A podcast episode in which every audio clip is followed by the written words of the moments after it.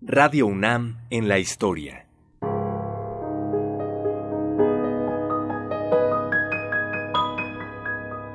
Nuestra es la voz. De todos, la palabra.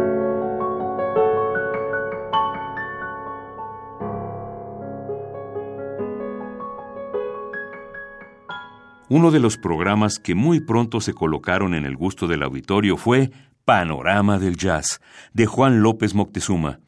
Surgió casi como una casualidad.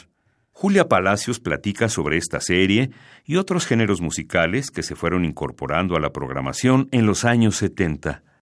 Yo me acuerdo mucho de, y bueno, eso, eso está, obviamente de Juan López Moctezuma, sí, jazz era una figura fundamental para, para estos, para, para muchos jóvenes, sobre todo jóvenes más intelectuales, más sofisticados, sus programas verdaderamente espléndidos, por ahí los tienen obviamente, unas joyas de programas.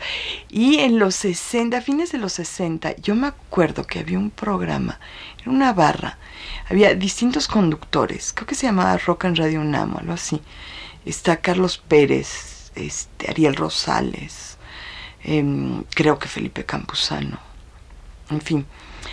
Y en Radio UNAM podías escuchar música que no escuchabas en las estaciones de radio comerciales, eh, que, tocaba música en inglés. Aquí, por ejemplo, de repente podías escuchar a Leonard Cohen, podías escuchar a las Madres de la Invención con Frank Zappa, eh, podías escuchar los Fogs, unas cosas que no tenían nada de comercial y que eran espléndidas. Así es que sí tuvo su, su parte importante en este rock Radio UNAM. Para los 70 y con todo el movimiento de música folclórica, sí también aquí se podía escuchar toda esta música y en Radio Educación, que eran las, eh, las estaciones culturales. ¿sí?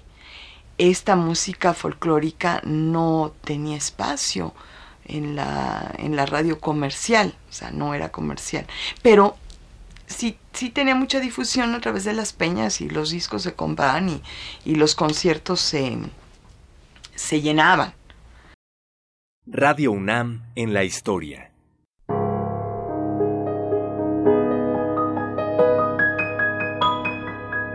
Voces de ayer y hoy.